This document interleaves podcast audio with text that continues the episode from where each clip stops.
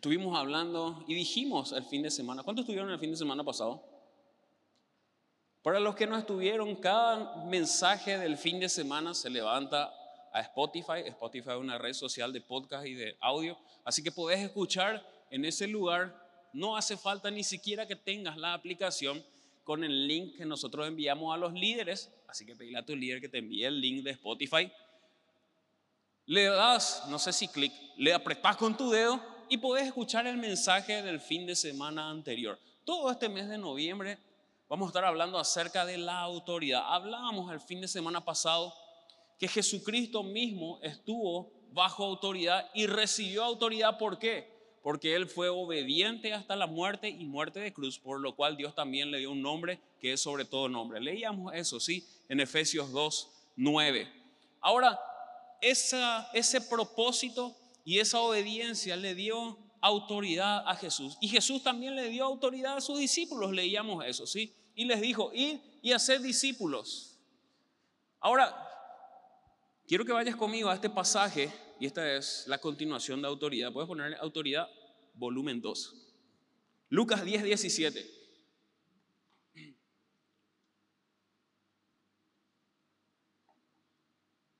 Dice, volvieron los 70 con gozo. ¿Quiénes son estos 70? Si puedes leer unos versículos antes, después en tu casa, habla de la misión de los 70. Los 70 eran los discípulos de Jesús. Estaban los 12 apóstoles, de los cuales nosotros conocemos su nombre, y también estaban los 70, que la Biblia no los describe con nombre, pero eran sus discípulos también.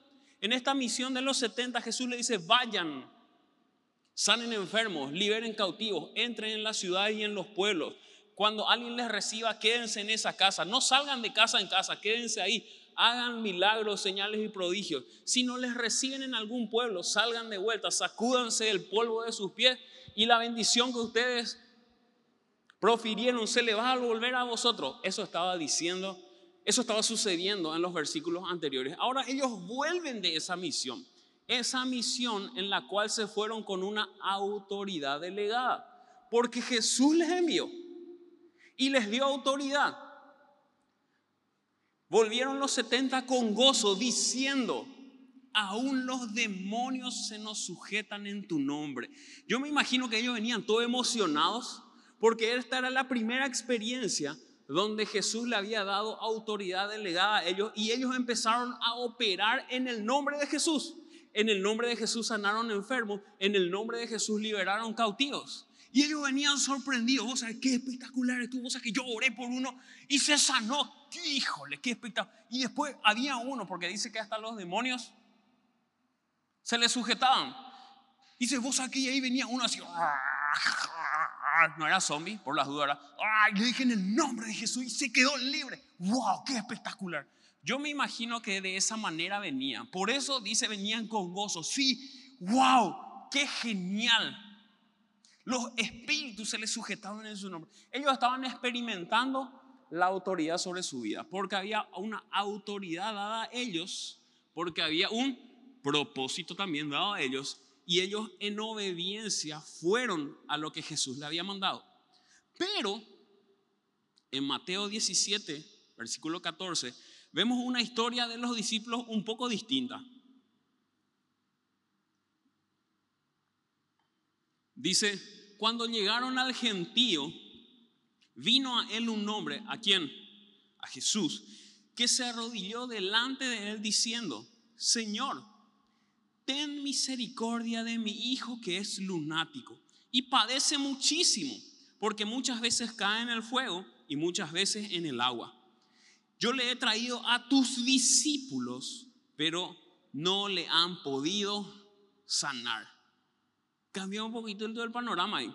Jesús, yo le traje a tus discípulos mi hijo que tiene un espíritu inmundo dentro, que le echan el agua, que le echa, porque ese es el contexto, puedes leerlo después en otras versiones también, que le echan el fuego, le hace daño, y les traje a tus discípulos y ellos no pudieron sanarle. ¿Qué pasó acá, verdad? Porque en el otro pasaje los discípulos venían con, wow, con gozo, se nos sujetaban los demonios, pero este no es que se les sujetó demasiado. Ahora, ¿por qué le trajo este Señor a los discípulos primeramente. Uno, porque acceder a Jesús era muy difícil. A Jesús le seguía una multitud. Si ustedes ven en la alimentación de los cinco mil, dice cinco mil hombres comieron, aproximadamente 12 mil personas. 12 mil personas que le rodeaban a Jesús. En un momento también Jesús sube en una barca y se separa de la orilla porque la gente se le abalanzaba. Porque había una multitud. Ahora este Señor se toma el tiempo de escabullirse ante la multitud y llegar a Jesús. Pero le dice, le traje a tus discípulos primeramente y ellos no pudieron. ¿Por qué le trajo a sus discípulos primero? Porque los discípulos también liberaban oprimidos y sanaban enfermos. Porque si no, ¿por qué le va a traer? El resto de la gente ya había visto que los discípulos obraban milagros. Por eso este Señor en primera instancia le trae a sus discípulos, pero estos no pudieron y en segunda instancia le trae a Jesús. ¿Qué dice Jesús en el versículo 17? Jesús dijo, oh generación incrédula y perversa, ¿hasta cuándo he de estar con vosotros, a sus discípulos? ¿Hasta cuándo he de soportar? Traédmelo acá. Oh generación, y nosotros nos enojamos cuando nuestro líder nos reclama cosas justas. Tenés que venir a tu celular. Mi líder me presiona todo, yo me voy a ir a otra célula porque él me dice, tenés que venir a tu celular. Él no sabe todo lo que yo paso en mi casa. Si fuera Jesús, Él nos trataría con amor. Sí, con amor no significa que vos seas duro, porque cuando le corregía a tu hijo y le das dos, tres, no le das con rabia, espero, le das con amor. Que vos le des dos, tres, no significa que no le amas. Si no le das, significa que no le amas. Para el que tenga oído para oír, que oiga, ¿sí? Bueno, ese es otro mensaje. En abril, mes de la familia. Pero imagínense cómo les dice Jesús. Con mucho amor.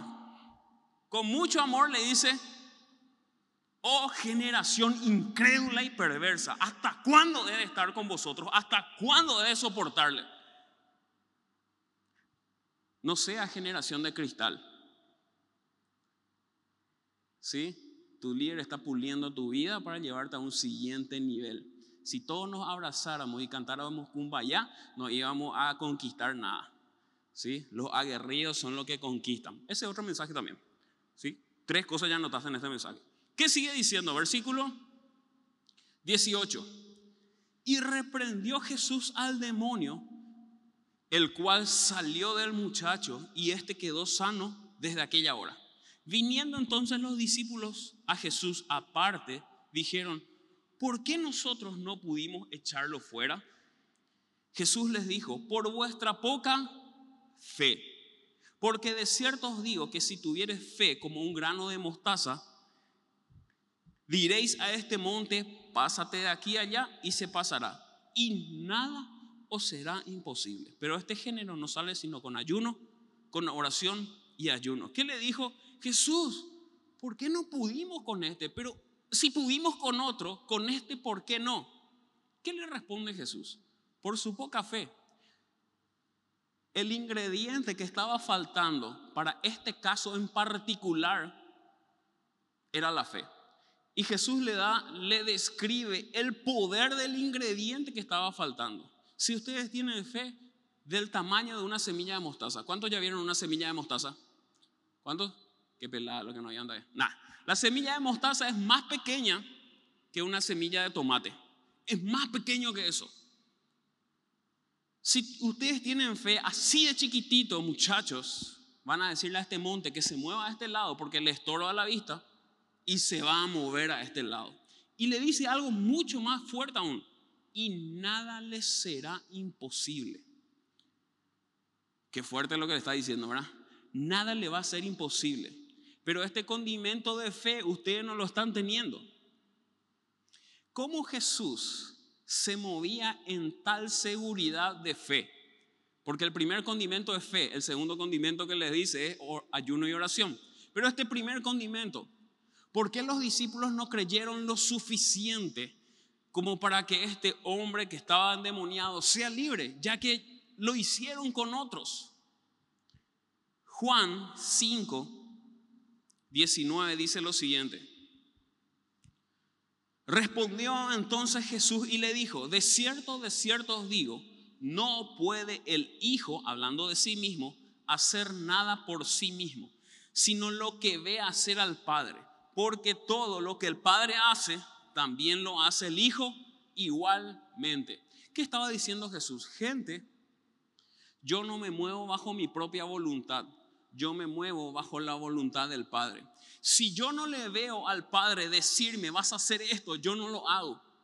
Y cuando Él me dice, yo lo hago. Eso hacía que Jesús se pueda mover en un nivel pleno de confianza y de fe. ¿Por qué? Porque el Padre le decía, Jesús, esto y esto y esto yo quiero que hagas. Y como el Padre te está encomendando, hay un respaldo para esa situación. No es que Dios está allá en el cielo enviándote cosas imposibles de hacer para probar tu fe. No, eso no dice en la Biblia. Dios no te está enviando cosas imposibles. No, ¿sabes qué vamos a hacer? Vamos a hacer lo siguiente. Vamos a enviarle a Antonella. Jesús le dice, ah, oh Dios, vengan un poco acá. Gabriel y Miguel, vengan. Gabriel y Miguel. Los ángeles, por la duda, hermano. Vamos a enviarle a Antonella a esta misión. Es súper difícil, pero ella no lo va a poder hacer. Así que agarra tu teléfono, eh, trae tu teléfono, Miguel. Vamos a levantar las redes sociales, el cielo oficial, arroba el cielo oficial. Levantar, levantar, porque vamos a mandarle una prueba y una dificultad a Antonella. Toma, Miguel, filmale. Vamos a mandarle una prueba, una dificultad a Antonella que ella no va a poder hacer. Para que vea que nos necesita para que vea que ella tiene que tener fe. Así que dale, Antonella, ve y libera a ese endemoniado. No va a poder, no va a poder, no va a poder y se va a dar cuenta para que aprenda. Y se va Antonella y no puede. ¿Vieron? ¿Vieron? Ángeles, sí, cuatro seres vivientes, 24 ancianos, miles y millones de ángeles. ¿Vieron que Antonella no pudo? ¿Ustedes creen que Dios se mueve de esa manera? ¿Ustedes creen que Dios te envía a cosas imposibles solamente para demostrarte que vos necesitas de Él? No, Él no opera de esa manera. ¿De dónde sacamos eso? Si Dios nos envía a un lugar a hacer algo, es porque Él nos respalda. Él no te envía al fracaso nunca, Él te envía a las victorias. El tema es que nosotros no escuchamos a dónde nos está enviando y nos movemos bajo nuestra propia voluntad. No haciendo cosas indebidas, inclusive haciendo cosas correctas, pero no bajo el direccionamiento perfecto de nuestro papá. Predicar es bueno, pero cuando Dios te dice anda a predicarle a ese, uh, eso tiene un impacto distinto. Orar por los enfermos, gloria a Dios, orar por los enfermos, pero cuando Dios te dice orar por este, Dios está respaldando. No digo que dejes de hacer lo demás, digo que cuando Dios te guía hay un respaldo. Por eso Jesús le decía, nada le va a ser imposible, porque si Dios te envía, Él está contigo y no te envía al fracaso, te envía a la victoria. Este era el primer condimento que le estaba faltando a los discípulos, fe. Fe es la certeza de lo que se espera y la convicción de lo que no se ve. Hebreos 11.6, si mal no recuerdo. 11.1, 11.1, Hebreos 11.1, ¿sí? La fe es la certeza de lo que se espera, la convicción de lo que no se ve. ¿Qué quiere decir eso? Que yo tengo la confianza de que va a suceder algo que yo no veo, pero yo sé que va a pasar. ¿Por qué sé? Porque Dios está guiando mis pasos. Por eso Jesús se movía en esa confianza. Porque él ya sabía claramente lo que tenía que hacer. Su padre ya le había descrito. Ahora, no le dice solamente que le faltó fe. También le dice, pero este género no sale con oración y ayuno. O sea, no sale sino con oración y ayuno. Acá tengo toda mi ayuno a memoria. Se llama. Si usted le mira a Antonella, ahí viene todo. Sí, muy bien. Gracias, Antonella. ¿Qué le dice, gente? Muchachos, Ustedes le liberaron a estos cuantos, pero hay algunos que son un poco más fuertes que necesitan de oración y ayuno. Ahora cuando este papá viene con su hijo, él no le dice al papá, ah, Señor, qué bueno que le trajiste a tu hijo, pero este es un demonio un poco más poderoso. Así que vamos a ponerlo en ayuno y oración, porque este género no sale sino con ayuno y oración. Esperamos un ratito, Señor. Voy a ver mi agenda ok, si nosotros empezamos el ayuno hoy, hoy 14 y voy a ayunar por 21 días, porque 40 demasiado poderoso ya es. 21 días no me voy a ayunar. 21 tengo 1, 2, 3, el 15, no, ah, ok. y voy a hacer el ayuno de Daniel porque no puedo aquí 21 días más sin comer. Bueno, Señor, en 21 días nos vemos aquí y yo voy a poner esto en oración para que Dios obre poderosamente. No le dijo eso, ¿verdad? ¿Qué hizo? Le reprendió y fue libre en, ese misma, en esa misma hora, dice, en ese momento. ¿Qué es lo que sucedió entonces? Le dijo a sus discípulos, muchachos, algunos salen con oración y ayuno, pero él lo hizo en el momento. Sí, pero él era Jesús. Sí, él era Jesús que vino a mostrarnos a nosotros cómo vivir en la autoridad de Hijo de Dios. Y él mismo dijo que nosotros vamos a hacer cosas mayores. ¿Qué es lo que estaba sucediendo? ¿Por qué Jesús lo hizo de una y sus discípulos no? Jesús vivía en una disciplina de oración y de ayuno. Vamos a verlo después. Él vivía, era una constante. Muchas veces nosotros somos reactivos a las situaciones y no proactivos. ¿Qué quiere decir? Ah, surge una situación medio densa, vamos a ponerlo en ayuno y oración. No estoy criticando, está muy bien, nosotros tenemos ayunos congregacionales con propósitos definidos. Y está muy bien que tengas ese hábito, pero muchas veces somos reactivos. Vienen las situaciones difíciles y nosotros nos ponemos en oración y ayuno. Jesús obró de esa manera. No, en esta situación él vivía en oración y ayuno y cuando vino la situación particular, él ya tenía la autoridad. ¿Por qué nosotros, para la mayoría de los casos, somos reactivos y no proactivos? ¿Por qué no estamos viviendo en una disciplina de oración y ayuno? Así cuando vienen los casos que necesitan ayuno y oración, yo tengo la autoridad y el poder para poder hacerlo frente. Eso es lo que Jesús le estaba demostrando a sus discípulos. Gente, ustedes necesitan tener un hábito. Ustedes necesitan desarrollar un hábito. Necesitamos desarrollar un hábito. Ahora, ¿qué es el ayuno? El ayuno es afligir la carne sensibilizar el espíritu. Afligir la carne, sensibilizar el espíritu. ¿Para qué? Para poder estar sensibles a la voz de Dios. ¿Para qué? Para que cuando Él nos diga lo que tenemos que hacer, nosotros andemos en plenitud de fe y nada sea imposible. Eso es lo que estaba pasando. Jesús lo hizo en el momento. ¿Por qué lo pudo hacer en el momento? Lucas 5:16. Lucas 5:16 dice, mas él, ¿quién? Jesús, mas él se apartaba a lugares desiertos y, ¿qué hacía? ¿Qué hacía? Oraba. Vamos al otro, Lucas 6:12. En aquellos días, él se fue al monte, ¿a qué cosa? A orar. Y pasó la noche orando a Dios. Lucas 22, 39. Y saliendo se fue como, como solía, porque era un hábito en su vida, al monte de los olivos. Y sus discípulos también le siguieron. Y habla y pueden leer el contexto, él se fue a orar. Jesús tenía una vida de disciplina de oración. Ahora yo te pregunto, y me voy a bajar, no tiemblen por favor. Eso lo suelo hacer los sábados, pero hoy estoy con pila. Yo te pregunto, ¿qué es orar? ¿Cómo puedes decirlo? ¿Cómo puedes describir orar en una palabra? Voy a salvarle uno, una palabra, Priscila y Aquila. No, esta es otra Priscila. ¿Qué es orar? Hablar. Hablar, muy bien. Escuché que Corina dijo algo. ¿Qué es? Tienen que decir otra cosa que lo que ella dijo al anterior, ¿sí? ¿Qué es orar? Hablar con Dios, comunicarte con Dios. Comunicarse, muy bien. Omar. Y sería una comunión. Comunión, muy bien. Alexis. Conversar con Dios. Conversar con Dios. Cindy. Intimidad con Dios. Intimidad, te salvaste, bro. Bueno, hasta ahí nomás, porque ya tiemblan todos, ¿sí? Ay, mamá, que, están buscando ya en, su, en Google, ¿verdad? Sinónimos de hablar, ¿verdad? Orar, ¿qué es? Es hablar. Para, para poder hablar y tener una conversación, se necesitan como mínimo dos personas, ¿verdad? ¿Verdad que sí? ¿Alguna vez tuviste una conversación de esta manera con alguien? que te habla como una metralleta sin parar, significa, no, sé, no, no respira. Para mí que tiene acá un oxígeno directo para que no hace, porque es tan cortito, porque y empieza y te cuenta así las cosas sin parar, sin parar, sin parar, sin parar.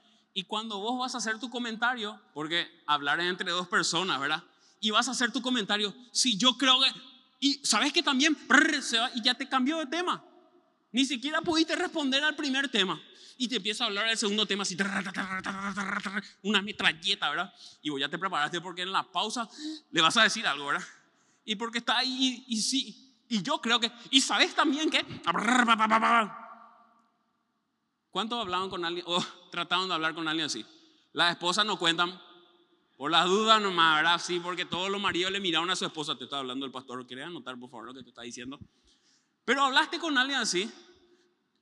A mí me agita. Es como que quiero decir y no me deja decir nada, ¿verdad? Y no hay una conversación porque es un monólogo. Y, en un punto después como que ya te rendiste porque ya te diste cuenta que vos no sos parte de la historia. Después ya uh no le digan así a su esposa, por favor, ¿sí? Sí. Mm, mm. Qué bárbaro.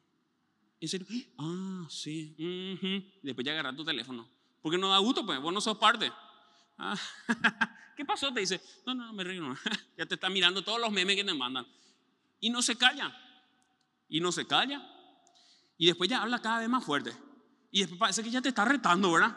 Entonces ya le escribía a tu amigo, por favor, urgente, llamame, ¿verdad? Y te responde la persona, ¿por qué? ¿Qué te pasó, verdad? No, necesito que me llames urgente. Eh, no tengo saldo, ¿verdad? asegúrate de escribirle al que tiene saldo, ¿verdad? Y te llama, pasame, le pasa otra vez saldo para que te llame y te rescate, ¿verdad? Tengo una urgente esta llamada, urgente. Hola, no te puedo creer. perdón, perdón, no te puedo. Hace rato ya cortó ya. Le duró su saldo para que suene nomás. ¿Verdad que no da gusto hablar con alguien de esa manera? O sea, no es hablar, escucharle a alguien de esa manera. Que de repente inclusive se vuelve más agresivo y empieza a gritarte y te cuenta la historia como si fuera que te está retando. Y cualquiera que ve por ahí parece que te está retando, ¿verdad? Cuando ya te hablaron de esa manera, ¿verdad? Y te gesticula todo. Y la gente que pasa dice, pobre tipo, le está retando ahí, ¿verdad? ¿Por qué nosotros hablamos de esa manera con Dios? Pregúntanos. Porque si a nosotros nos aturde no, pero a Dios no le aturde nada. No sé, habría que preguntarle un poquitito, ¿verdad? Y entramos a tener tiempo de oración como una metralleta de cosas que le decimos. Señor, en tu nombre santo, porque tú eres poderoso. Citamos dos, tres versículos de la Biblia, todo apurado. Y yo te pido en el nombre de Jesús. Y empezamos a sulfurarnos ya, ¿verdad? No estoy hablando de momentos de intercesión. Eh, no estoy hablando de eso. Estoy hablando de una oración diaria. Y ya nos sulfuramos todo. Y, y es así. Bájame un poco los decibeles de fulano, ¿verdad? Y, para, y empezamos y, cuando Dios nos quiere decir algo, sí, mi hijo, porque... Y nosotros empezamos con el siguiente tema ya, ¿verdad? Y el siguiente, porque somos súper organizados en nuestro punto de oración. Segundo punto ya. Y Señor, y, y cuando hacemos la pausa, dicen, bueno, ahora sí, dice Jesús. Yo lo que te... ¿eh? No vamos. Terminó por nuestro tiempo de oración, ¿verdad? Ahí se va el Espíritu Santo contigo, mi hijo, ¿verdad? Porque yo no te puedo decir nada, que te quebrante, ¿verdad? Le mando un mensaje al Espíritu Santo por ahí, él, vos recibís el mensaje. Comunicación es diálogo. Hablo, pero también me callo y escucho, porque si no, no hay conversación. Cuando Jesús pasaba la noche orando, ¿cómo crees que lo hacía? No callándose ni un minuto, así una, una metralleta de cosas. No.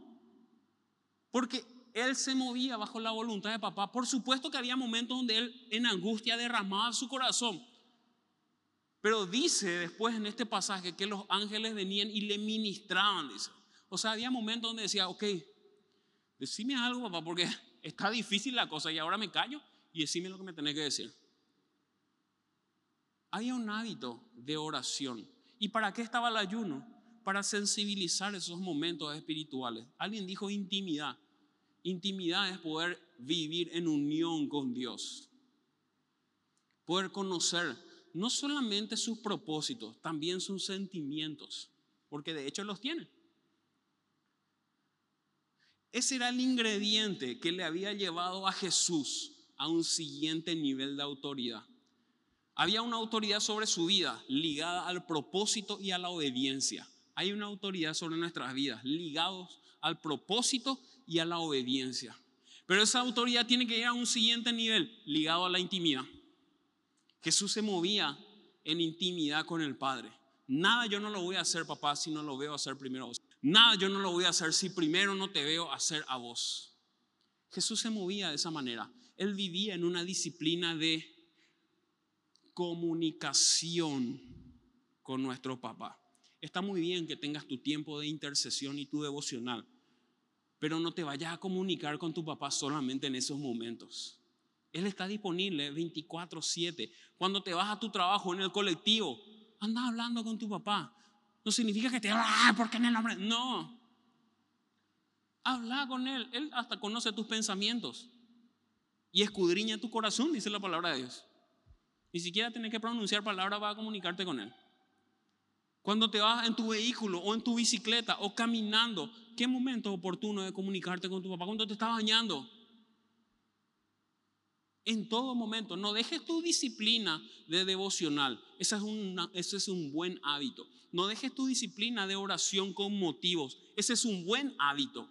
Pero no dejes la comunicación para solamente esos momentos. Viví una vida de comunión con tu papá. Eso va a hacer que vos vivas en un nivel nuevo de autoridad. Porque hay una comunicación fluida. Mi hijo hace esto, súper lo hago, papá. Y como él me lo manda a hacer, no hay nada imposible. Cuando dice no hay nada imposible, no se refiere solamente a las cosas buenas que nosotros hacemos para el reino. Se refiere a los direccionamientos precisos que Dios nos da. No es que vos te puedes ir a hacer lo que querés por ahí. Cuando te vas y haces lo que Dios quiere, no hay nada imposible. Y esa es la seguridad de caminar como un hijo de Dios. Te pido que te pongas en pie.